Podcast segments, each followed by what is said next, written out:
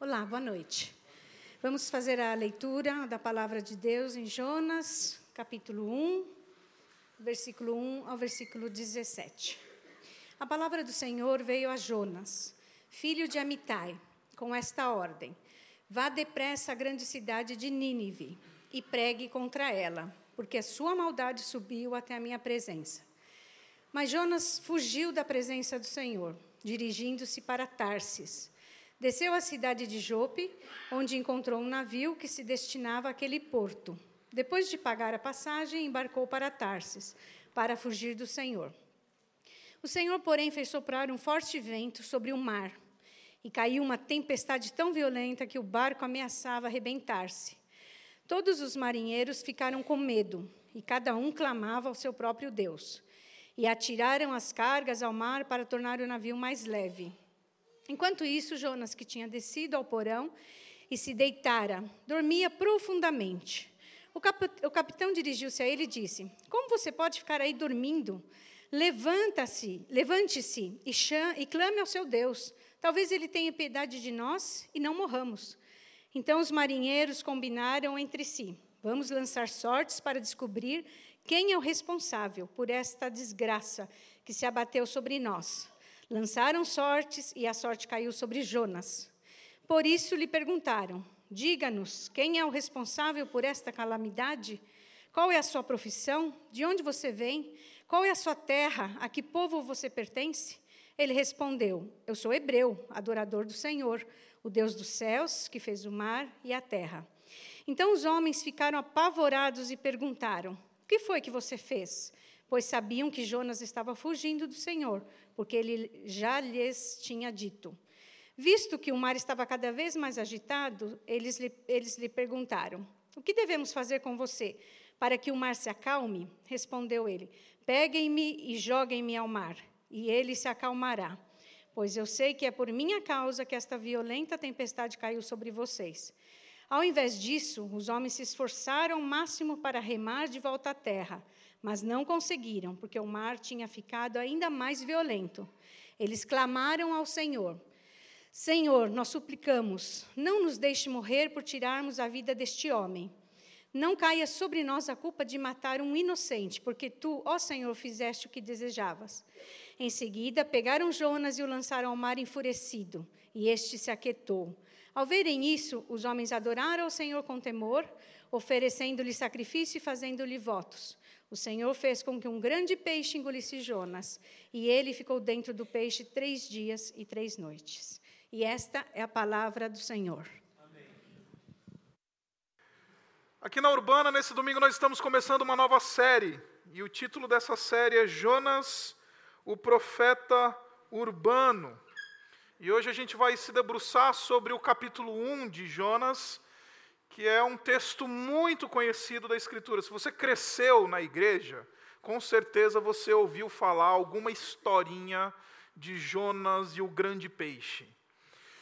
E, ao mesmo tempo que essa história é extremamente conhecida, ela também é uma história muito pouco apreciada em termos do, do que ela realmente significa e das lições que ela, que ela realmente traz para nós.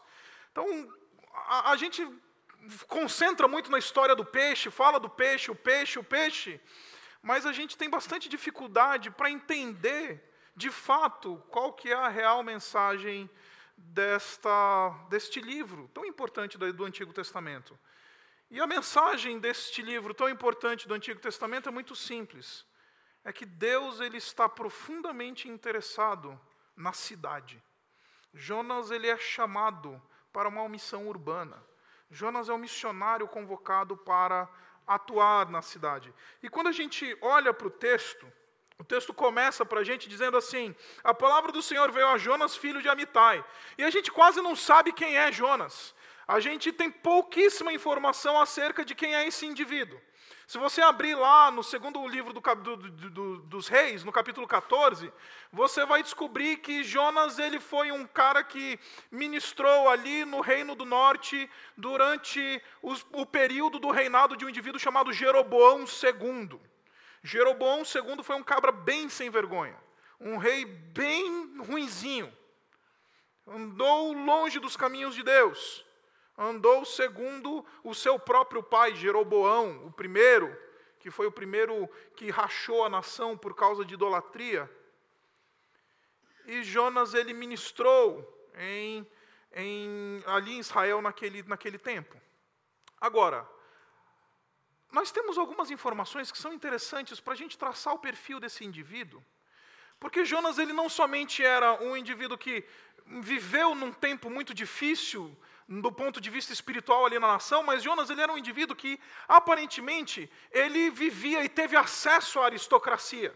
Se você olhar nesse mesmo texto que eu já citei, lá em 2 Reis capítulo 14, você vai descobrir que Jonas ele foi usado de maneira muito forte por Deus, ele profetizou ali acerca de algumas vitórias que Jeroboão II tinha, a, ia receber da parte de Deus, ele, ele, ele conquistou alguma, alguma certa fama, ele, ele se tornou mais ou menos que um, um profeta ali no meio da aristocracia, da nobreza, da corte do rei, tinha acesso ao rei era um indivíduo extremamente bem articulado do ponto de vista político e social. Jonas também era um indivíduo que vinha de uma escola profética que muito provavelmente ele foi considerado o grande sucessor do grande Eliseu. Sabe quem foi Eliseu? Eliseu foi o sucessor de Elias.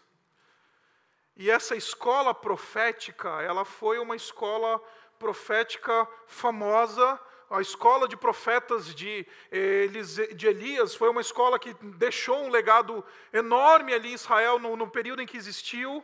E Jonas era considerado muito provavelmente um dos discípulos de, de, de, de Eliseu e, e, provavelmente é o herdeiro de Eliseu. Se você vir ah, no capítulo 13 de 2 Reis, capítulo, no, no 2 Reis, você vai ver lá o, o, milagre póstumo, ou seja, o dia lá que o, o Eliseu lá ressuscitou, já estava morto, a ossada dele estava lá na tumba, e aí jogaram um cabra morto lá dentro daquela tumba e o cara ressuscitou. Milagre póstumo de Eliseu. Logo em seguida vem o capítulo 14, onde Jonas aparece. Então, por causa disso, a maioria dos comentaristas eles vão falar: olha, tá vendo? O Jonas ele é considerado o sucessor de Eliseu ali em Israel. Agora, por que, eu estou falando tudo isso? Porque normalmente a gente tem a sensação de que Jonas ele é um meio que um Zé Mané, né? É um cara que a gente olha e fala assim, grande coisa. Né? Se a gente lê a história, parece que a gente não entende o que está no, no, no, no, fundo, no background dessa história, e aí a gente não consegue perceber as coisas que estão aqui. E é interessante entender essas coisas que eu estou falando para você, porque nós temos um indivíduo, então, que é judeu, israelita mesmo, de nome, sobrenome, terceiro nome, é um cara que está lá na aristocracia e de repente Deus aparece para ele e fala assim: Ó, oh, é o seguinte, Jonas, vai até Nínive e prega contra ela, a grande cidade de Nínive porque a sua maldade chegou à minha presença. Literalmente, o texto hebraico dá aquela sensação de que chegou, subiu o mau cheiro, o odor chegou até a mim. É isso que Deus está dizendo para Jonas. Agora, para a gente entender isso daqui, a gente precisa fazer de novo uma pesquisazinha histórica e descobrir que Nínive era uma cidade extremamente importante, era uma grande cidade. Os historiadores, os arqueólogos, eles vão dizer que a cidade ela tinha ali por entre 550 e 700 mil pessoas ali nos dias de Jonas. Para você ter uma ideia, Santo André tem 700 mil pessoas hoje. Era uma cidade como, cuja população era, era, em termos de tamanho, era muito parecida com Santo André. Só que a diferença é que era uma cidade que tinha uma densidade demográfica muito, muito grande. Essa semana eu entrei no Wikipedia para saber qual que era a nossa densidade demográfica aqui em Santo André.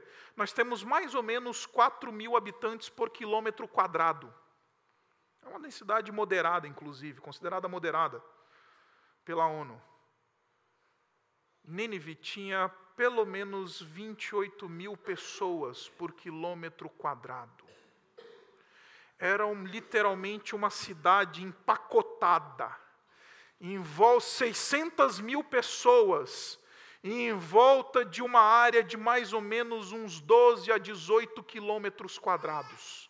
Era uma coisa absurda, uma coisa empacotada, uma cidade extremamente densa, fortificada por uma muralha alta e larga. E imagina 600 mil pessoas dentro, empacotados dentro de uma muralha. Imagina o que está acontecendo ali. Tudo que podia e que você pode imaginar. A sujeira daquela cidade, a maldade daquela cidade, a violência daquela cidade. 600 mil pessoas, uma em cima da outra, literalmente. Esta é a missão que Deus deu para Jonas. Vai até Nínive e prega contra ela, porque a sua maldade chegou até mim. Agora, Nínive não era só uma cidade grande. Nínive era uma cidade importante em todos os sentidos. Do ponto de vista histórico, se você um dia fizer uma pesquisazinha bíblica, você vai descobrir que Nínive foi fundada por um cara chamado Nimrod. Está lá em Gênesis, no capítulo 10. E aí o Nimrod, ele foi o bisneto de Noé. E o Nimrod, ele era um grande guerreiro, que fundou, inclusive, Nínive em honra a si mesmo. Meio megalomaníaco. E ele então ah, fundou Nínive. Então, nos dias de Jonas, a, cidade já era uma cidade histórica, já era uma cidade que já tinha passado ah, séculos e aquela cidade se mantinha de pé. Era uma cidade extremamente importante também do ponto de vista cultural e do ponto de vista econômico. Afinal de contas, 600 mil pessoas vão gerar renda, e é inclusive isso que Deus fala no capítulo 4, abra comigo no versículo 2, ele vai dizer uma coisa muito interessante, desculpa, não no versículo 2, no versículo 11, ele diz assim: Contudo, Nínive, que não, não sabe, é, tem, que tem mais de 120 mil pessoas, que não sabe nem distinguir a mão direita da esquerda, e além disso, muitos rebanhos. Deus falando sobre Nínive. Naquele período, o produto interno bruto de uma cidade não era medido por moeda corrente, era medido pelo rebanho. Ou seja, uma cidade que tinha muitos rebanhos era uma cidade muito rica. Era uma cidade extremamente importante. O que eu estou querendo dizer para você era uma cidade estratégica. Deus está interessado em ganhar a cidade. Deus está interessado no, no cidadão urbano. Deus está interessado em que o seu evangelho seja proclamado ali naquele local, na grande cidade. Essa é a missão de Jonas. Agora, Nínive também tem uma outra fama. Fama de ser uma cidade extremamente violenta e sanguinária. A história nos conta que os ninivitas eles eram peritos em algumas artes. A arte do empalamento, que basicamente é fazer churrasco de ser vivo, ser humano. Era uma estaca que era introduzida ali na região anal do indivíduo e saía pela boca. Churrasquinho de gente. Era o que os ninivitas faziam, eram peritos nessa arte. A arte do esfolamento era uma esfolamento, o que é o esfolamento? É arrancar a pele da pessoa enquanto ela está viva. Os guerreiros ninivitas, eles, eles faziam questão de trazer de volta as cabeças dos, dos seus vencidos nas guerras como troféu. Isso é Nínive. Então, os guerreiros ninivitas, quanto mais cabeça ele traz no seu de volta da guerra, mais graduado ele será. E Deus está falando para Jonas: é para esses cabras que você vai pregar, para esses corintianos aí. Tinha que falar, né? Tinha que falar isso. Agora, uma coisa que é muito interessante, queridos, do ponto de vista religioso, Nínive era uma cidade que era cortada por um rio. E Nínive, na antiguidade, era conhecida como a cidade do peixe. E a gente vai ver nessa série que isso é extremamente importante para nós, porque fala de um grande peixe esse livro a cidade do peixe, porque Nínive era cortada por um rio, um rio chamado Kosher, e esse, esse rio, basicamente, os historiadores nos dizem que é de onde os cidadãos de Nínive, eles, eles iam tirar sua subsistência, ou seja, o povo pescava muito lá em Nínive. E as divindades, as duas divindades, especialmente um, um deus chamado Dagon, era representado por um peixe. Então a turma gostava, comia bastante peixe, adorava um peixe, era a cidade chamada Cidade do Peixe. E a gente vai ver por que, que isso é tão importante e por que, que é tão interessante saber que um homem que saiu de dentro de um peixe foi lá para ganhar as pessoas para o Senhor. Mas essa é Nínive. E é interessante quando a gente olha para esse texto, a gente vê uma coisa que a gente raramente vê no texto bíblico em toda a palavra de Deus. Quando a gente olha para os profetas, para o ministério profético no Antigo Testamento, a gente normalmente vê homens, agentes humanos denunciando a imoralidade, a violência, os problemas que estão acontecendo ali nos seus dias. Agentes humanos é que normalmente apresentam para Deus. Se você um dia quiser fazer uma pesquisazinha bíblica, vai lá para o profeta Abacuque. Abacuque começa a ver a situação ali no Reino do Sul, em, ali em Israel, tudo bagunçado, a lei frouxa, o oprimido, a opressão sobre o pobre, a justiça não sendo levada a sério, parecia Brasil, né? E aí então Abacuque chega para Deus: Deus, por que você está me fazendo ver essas coisas? Eu grito violência e você não me ouve. O interessante é que nesse, nesse texto a gente vê o contrário disso. Não agentes humanos chegando para Deus e falando: Deus, a coisa está feia. É Deus chegando para o homem falando assim: Ó, oh, cara, o mau cheiro chegou até mim. E o que, que a gente aprende com isso? é que os nossos pecados eles são levados a sério por Deus, mesmo quando a gente não leva eles a sério. Mesmo que a gente às vezes não leve a sério os nossos pecados e a gente não, não os veja como pecados, né? a gente está tá na modinha de falar, ah, não, mentirinha branca, né? Ah, não, isso e aquilo. Ah, não, isso daí Deus não, não leva a sério, não. E a gente cultiva alguns pecados pessoais que são os nossos ídolos, e a gente cultiva as nossas, as nossas mazelas espirituais diante de Deus, e não tem problema nenhum e até meio que nesse mundo de, de, de, de gente que gosta de, de mediocridade, né, a gente fala, não, eu tenho os meus aqui, não, não sou perfeito. A gente valoriza esse tipo de coisa dentro das nossas igrejas, veja, e, e, e, não leva a sério o pecado como Deus leva a sério, a ponto de Deus ter que chamar a atenção. Ô Jonas, acorda, cara. Se levanta. Você não está vendo? Agora, não somente pecados individuais, Deus ele se incomoda com pecados estruturais. Deus se incomoda com estruturas sociais pecaminosas e opressivas. Deus está profundamente incomodado com uma nação, com uma cidade, que tem em sua dinâmica estruturas sociais opressivas. Não é só uma questão da, da, da, da, imoralidade de um povo, não é só uma questão. Estamos falando de uma cidade cujo sistema inteiro está corrompido, cujo sistema inteiro está detonado, onde o pecado não somente mais se manifesta de natureza individual, mas também de natureza estrutural. Deus se incomoda com isso profundamente. Agora, deixe-me fazer um adendo para você. E de fato, Deus se incomoda com estruturas de pecaminosas, estruturas sociais pecaminosas, estruturas econômicas pecaminosas. Deus se incomoda com isso, não tenha dúvidas disso.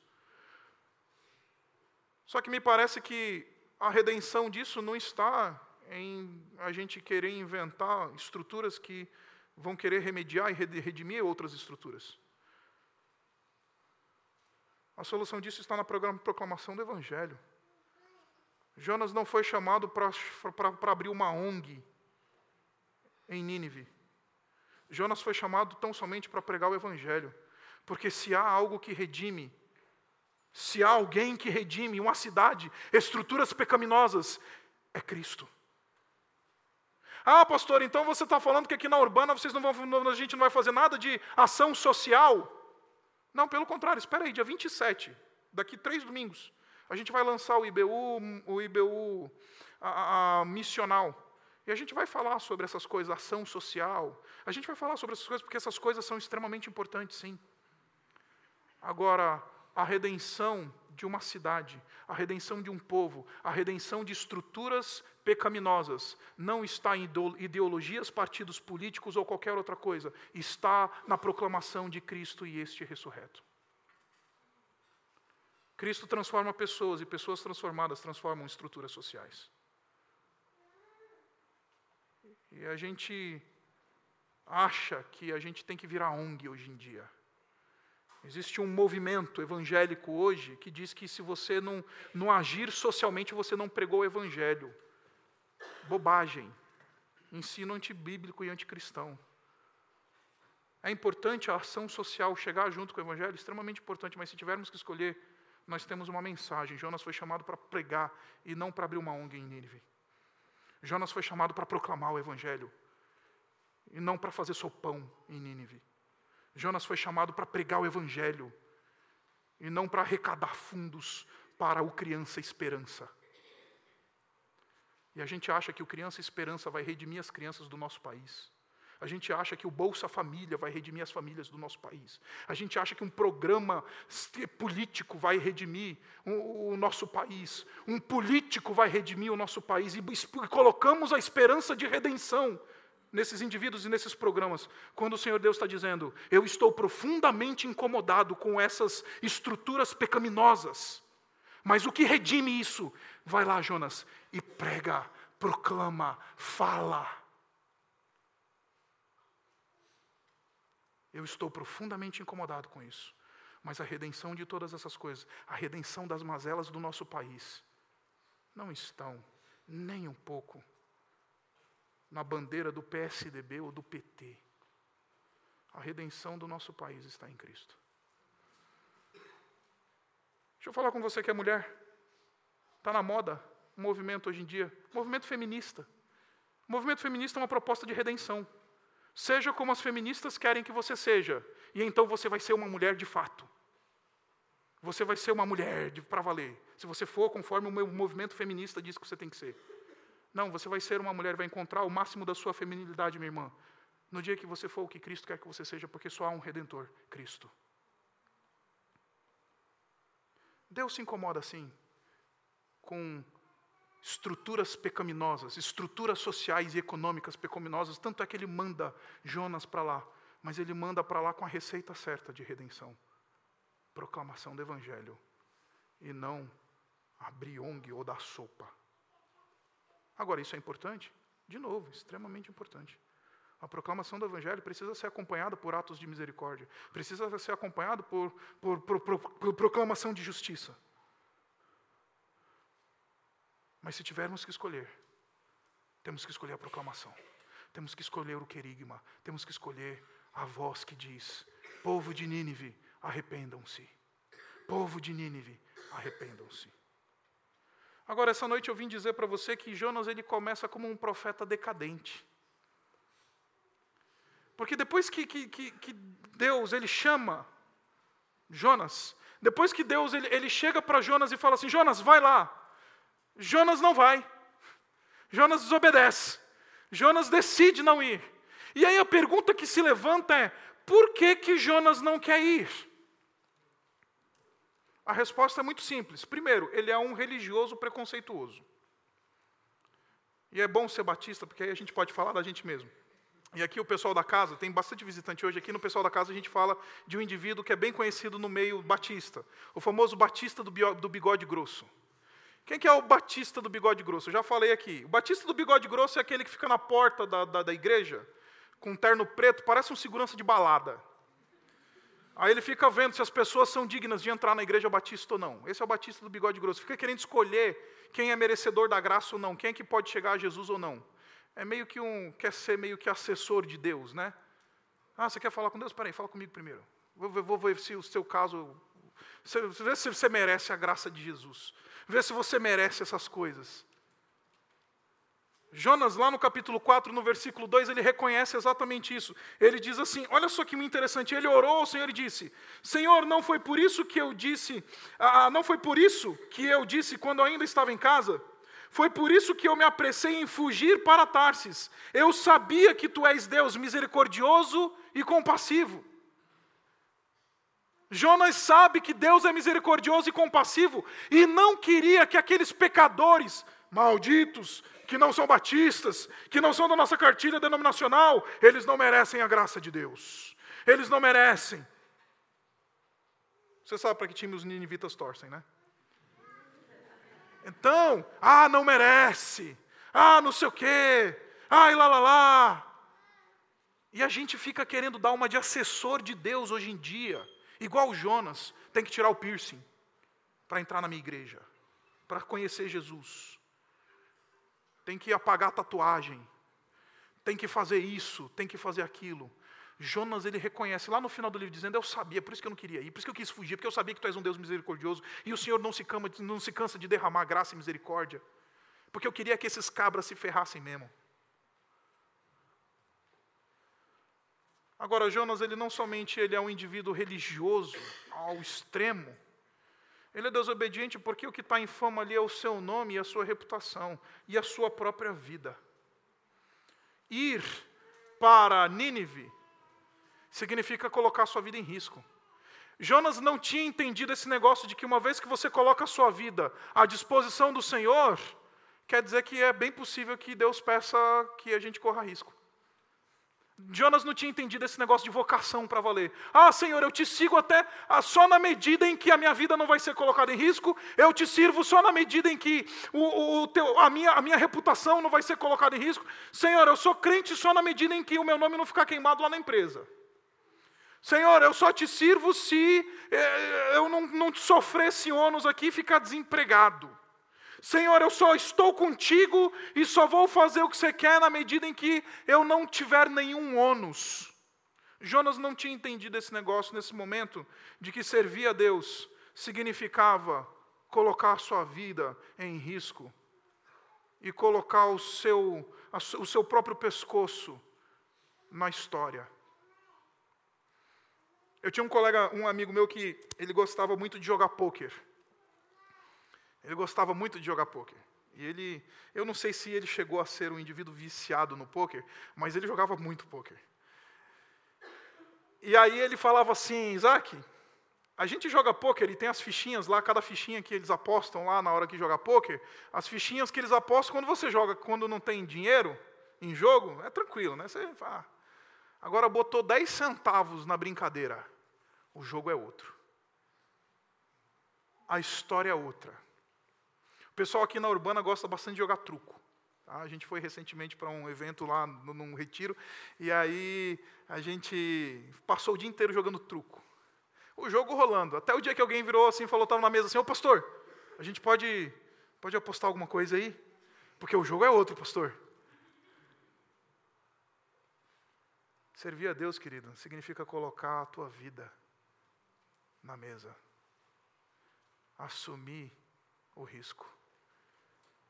Servir a Deus. Jonas não tinha entendido esse negócio de que para fazer a vontade de Deus, Deus não está muito preocupado com a minha e com a sua reputação.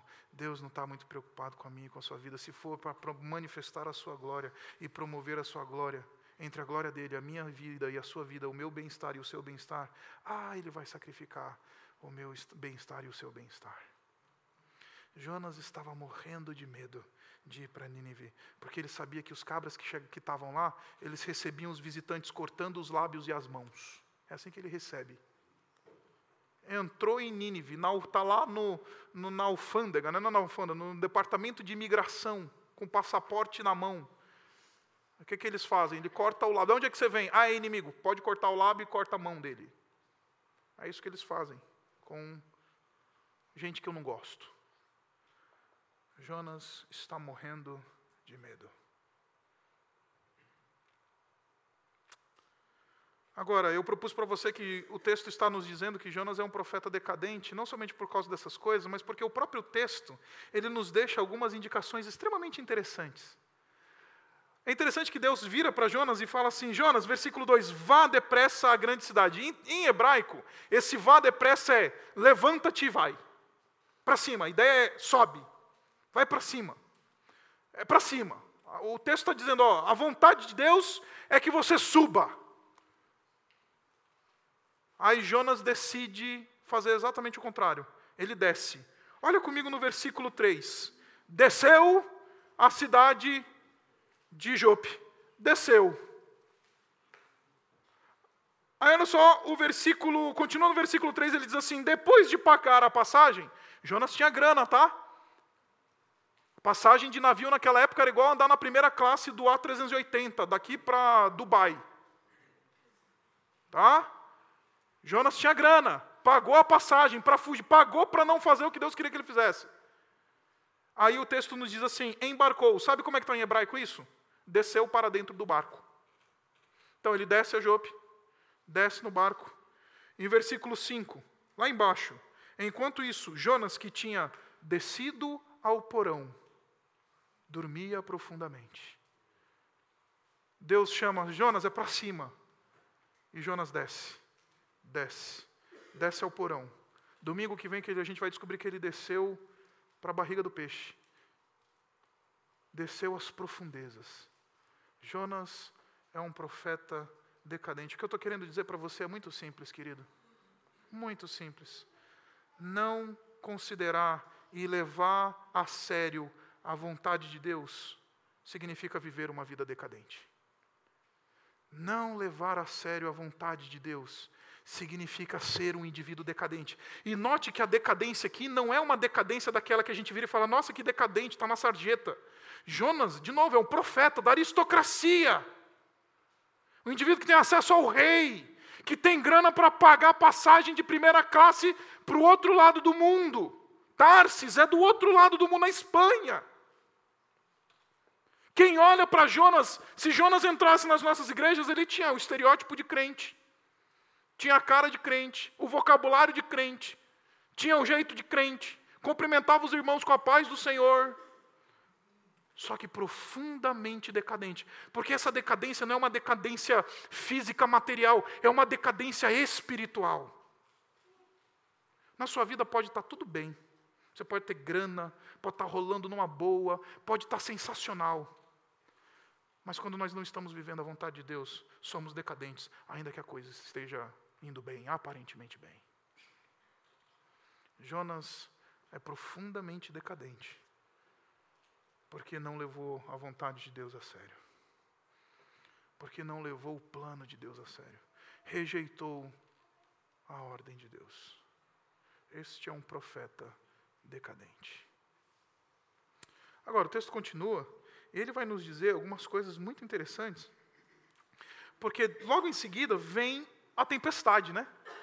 Jonas entra no barco, o barco zarpa, e eles vão passando ali pelo mar Mediterrâneo em direção à Espanha.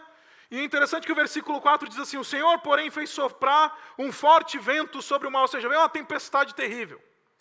E é muito interessante porque aí começa o drama da coisa aqui. O drama. E aí a gente fica pensando, porque a gente é legalista, vamos ser honestos, né? nós somos profundamente legalistas, né? E aí a gente lê esse texto está falando assim, tá vendo? Deus está pesando a mão. Deus está pesando a mão. Deus está trazendo tempestade, porque se você não der o dízimo, os celeiros, os gafanhotos virão sobre os teus celeiros, não é assim que a gente fala, né? Deus pesa a mão. Não, querido, essa tempestade ela não é uma tempestade de juízo. Essa tempestade é Deus, Deus usando essa tempestade para duas coisinhas que eu quero propor para você. A primeira delas é para que Jonas se encontre primeiro consigo mesmo. Olha comigo, lá no versículo 8. O barco está prestes a afundar, o negócio está desandando totalmente, o mar está revolto, Aí chegam os indivíduos e falam assim: olha, vamos lançar sorte e ver sobre quem caiu, porque tem alguém aí que está com a zica. Tem alguém que está zicado, a gente tem que descobrir quem é a razão desse problema aqui. Aí lançaram sortes, caiu sobre Jonas. Aí chegou, os homens chegaram, os marinheiros foram atrás dele e falaram assim: diga-nos quem é o responsável por esta calamidade. Aí eles perguntam: qual é a sua profissão? De onde você vem? Qual é a tua terra? A que povo você pertence? Outro dia eu fui fazer o meu. Fui fazer uma, umas compras com a minha esposa, e aí a moça lá da loja virou para mim e falou: Querido, você não quer fazer aqui o nosso perfil aqui, deixar o seu cadastro aqui na loja e tal, para a gente mandar para você depois alguma promoção e não sei o quê? Eu falei: Ah, beleza. Aí ela. Tá bom, seu nome? Isaac Sixu de Oliveira. Tá bom, obrigado. Seu CPF, tá lá. Então, é. Sua profissão. É, eu sou pastor. Quê? pastor. O que mesmo? Pastor. Ah. Só pastor? Falei, não, eu sou professor também. Ah, tá. Então tá bom. Qual que é a tua profissão, Jonas? O que, que você faz, cara? Qual que é a tua, bicho? Quem é você? É isso que eles estão perguntando para Jonas. Quem é você? Aí a resposta de Jonas é sensacional. Ele vira e fala assim: caiu a ficha. Eu sou hebreu. Versículo 9: Adorador do Senhor, o Deus dos céus, e que fez o mar e a terra. Eu tenho a sensação, queridos, que a maioria das tribulações das tempestades que batem na nossa vida, elas são tempestades que não são juízo de Deus. Não é Deus pesando a mão. É Deus nos dando uma bela de uma oportunidade para a gente olhar para dentro do nosso coração e, e, e se encontrar com a gente mesmo. E descobrir quem a gente é. Olhar para o espelho da alma e falar: quem é que eu sou mesmo? É por isso que às vezes bate umas, umas tribulações na vida, bate uns negócios assim né, que a gente não consegue explicar. É Deus dando uma chance, falando assim: quem é você? Quem é você? É interessante que em momento nenhum Jonas se descreve a partir da sua posição. Ah, eu sou amigo do rei. Você sabe com quem você está falando? Conhece esse tipo de gente? Você sabe com quem você está? Ele, ele não faz isso. Porque ali não tem mais espaço para máscara. Ele não diz que ele é profeta. Ele diz: Eu sou hebreu, adorador. Essa é a nossa identidade mais básica. Eu já contei isso daqui aqui, eu vou repetir. Teve um dia um, um empresário de uma multinacional de tecnologia aqui de São Paulo quis me encontrar, a vida em frangalhos. Passou, me levou lá no, na empresa dele. Cheguei, entrei lá no escritório dele, comecei a ouvir a história dele. Um homem que tinha construído um império, mas a vida estava destruída. Destruída os filhos entregues à imoralidade e às drogas, o casamento de fachada, membro da igreja, lembra? Jonas. Aí, sabe, o Espírito sopra uns negócios assim, às vezes, na, na, nossa mente, assim, na nossa cabeça, que é pastor. Aí, não é só quando é pastor, não. Sopra também, às vezes, na gente. Tem que, tem que soprar. Aí eu falei, acho que esse cara não sabe quem ele é. Aí eu perguntei para ele, eu falei, fulano, vem cá, é, é, quem é que você é? Aí ele, como assim, pastor? Quem é você? Aí ele falou, sou o fulano de tal. Eu falei, não perguntei teu nome. Eu perguntei quem é você. Aí ele estranhou. O que, você está querendo saber, pastor? Ué, você não entendeu? Quem é você? Eu sou o pai do ciclano e da ciclana. Eu não perguntei quem são teus filhos. Eu perguntei quem é você. Eu sou vice-presidente de tecnologia. Falou o nome da empresa. Eu falei, não perguntei onde você trabalha. Eu perguntei quem é você. Não sabia quem ele era. Não sabia quem ele era. Aí quis me falar os diplomas. Não, eu me formei na faculdade de, de, de, de Itajubá, Universidade Federal de Itajubá, engenharia. Fiz Harvard. Fui para a escola de negócios da China. E não sei o que, barará. Eu falei, não perguntei os seus diplomas, eu perguntei quem é você, cara. Quem é você? desabou de chorar. Ele virou para mim e falou: Pastor, eu não sei.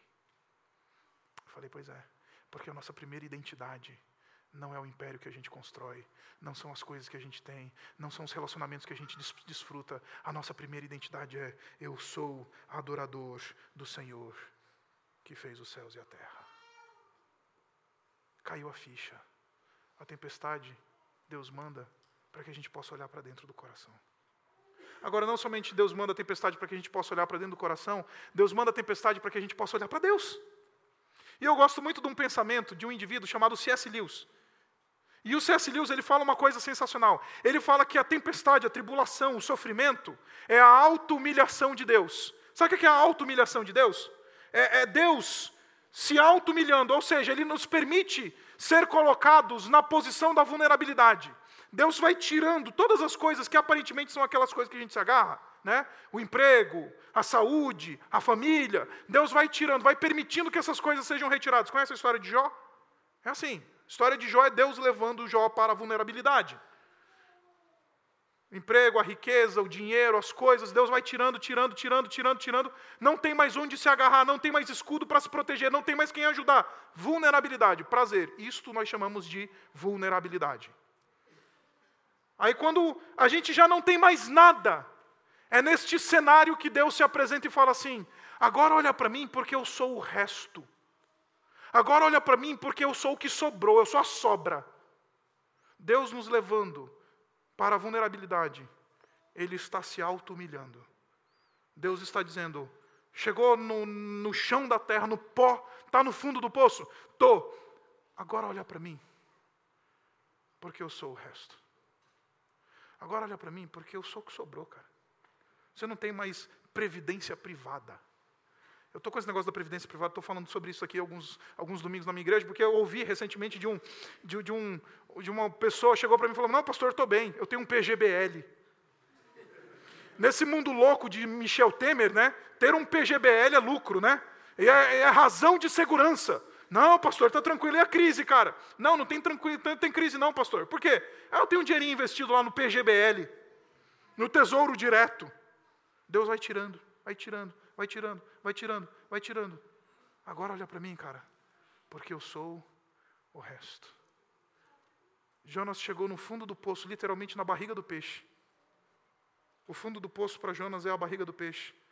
Olha o que, que o capítulo 2, versículo 1 diz assim: Dentro do peixe Jonas orou ao Senhor. Tempestade não é só juízo. Tempestade é porque Deus quer que a gente olhe para dentro do coração. E tempestade é porque Deus também quer que a gente olhe para Ele. Lá na barriga do peixe, ele se lembrou do Senhor. Agora está na hora de orar. Agora está na hora de buscar quem de fato eu nunca devia ter largado. Agora, ao mesmo tempo que o peixe é um elemento usado por Deus como um elemento de reflexão, é um elemento de livramento. Deus traz o livramento para Jonas por meio do peixe. E aí é onde a gente normalmente pode perder o, o, a ideia aqui do texto, porque a gente olha e fala assim: não, Jonas era o cara, tá vendo? Deus moveu o céu e a terra, inclusive um peixe para salvar o seu profeta, né? Você tem valor. O Espírito Santo se move em você até com gemidos inexprimíveis, né? Gemidos inexprimíveis. Interessante que o texto de Romanos 8 fala que quem geme não sou eu e você, quem geme é o Espírito, né? Ah, a gente ora, uh, estou gemendo. O que, que é isso? Gemidos inexprimíveis, pastor. Não, mas Romanos 8 está falando que quem geme não sou eu, é o Espírito.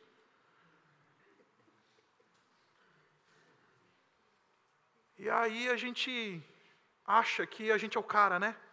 Não, sabe por que, que Deus manda o livramento na figura do grande peixe? Porque Deus é fiel.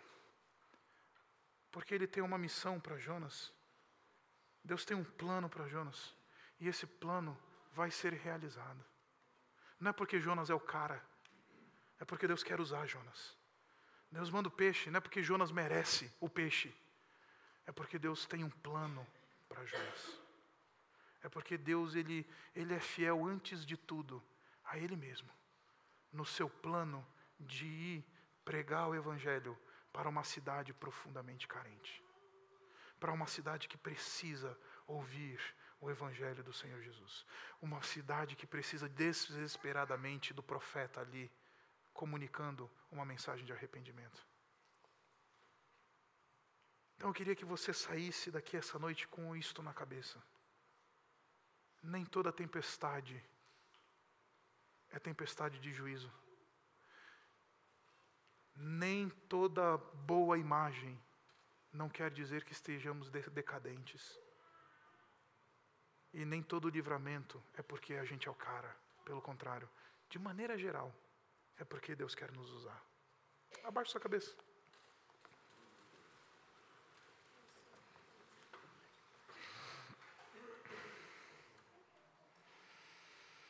Esse é o primeiro episódio, somente o primeiro capítulo deste livro fantástico. Um livro que ensina tanto a gente. Um livro que mostra para a gente quem a gente é. Que mostra para a gente que se a gente deixa de lado as coisas do Senhor, a gente vive uma vida decadente, ainda que não esteja aparentando, ainda que a gente não esteja na sarjeta. Uma vida que a gente não pode estar apegado aos nossos valores racistas, batistas, religiosos, seja o que for. O livro de Jonas nos diz que a tempestade e o mar revolto é porque Deus ele quer que a gente olhe para dentro do coração. E também porque Deus quer que a gente olhe para ele. Então olha para dentro do seu coração essa noite. E lembre-se da fidelidade dele. Porque é a fidelidade de Deus que provê o peixe como livramento. Porque Deus tem um plano. Então essa noite, saia daqui com essa mensagem. Saia daqui com esse pensamento: Senhor, me ajuda a levar a sério a tua vontade para a minha vida. Andar dentro do teu plano e desfrutar da tua fidelidade, porque tu és fiel. Obrigado, Pai, por esse tempo. Obrigado porque o Senhor nos conduz. Obrigado porque a gente tem esse lembrete e a gente pode recalibrar as nossas bússolas e recalibrar os nossos valores e reorientar os nossos, a nossa vida. E obrigado pelo testemunho de Jonas. Não permita, Pai, que a gente viva uma vida decadente. Não permita que a gente desconsidere os teus planos. Não permita que a gente desperdice as tempestades que muitas vezes o Senhor permite que venham sobre a nossa vida. Não permita, Pai, que a gente não, não tenha um tempo para se encontrar com a gente mesmo. Que as tempestades não nos ajudem a, a te encontrar. Que a tua fidelidade, a tua provisão, o teu livramento, o teu agir na nossa vida nos lembre de uma coisa, porque o Senhor quer nos usar. Então nos usa, Pai. Faz de nós um povo sério na missão de pregar o Evangelho a uma cidade profundamente carente. Nós oramos assim em nome do Senhor Jesus. Amém.